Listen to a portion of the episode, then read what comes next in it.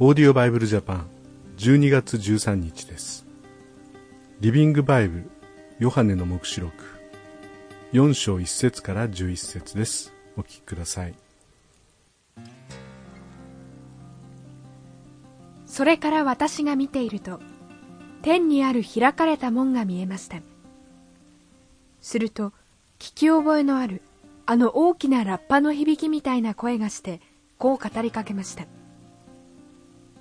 さあここに登ってきなさい。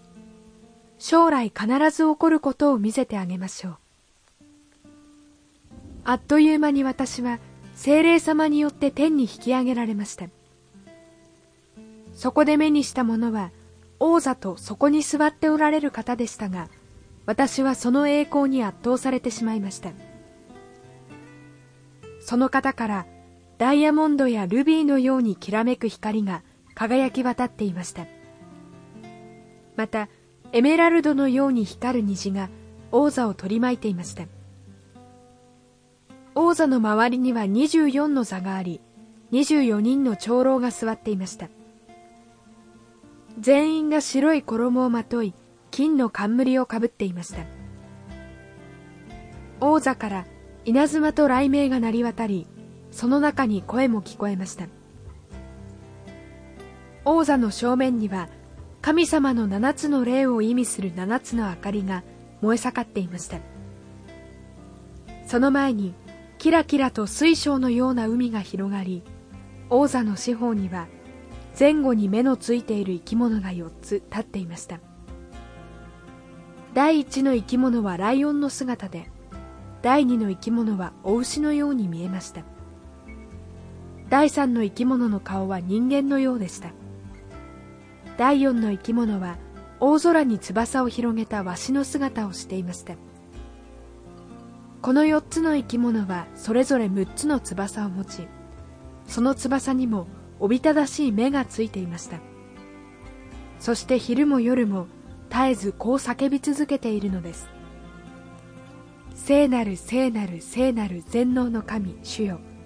昔も今も存在しやがて来られる方。これらの生き物が王座に座して永遠に生きておられる方に栄光と誉れと感謝とを捧げた時24人の長老はこの方の前にひれ伏して礼拝し冠を王座の前に投げ出して賛美しました。王主よあなたは栄光と誉れと力とを受けるにふさわしい方です。すべてのものをお望み通りに作り存在させておられるのですから。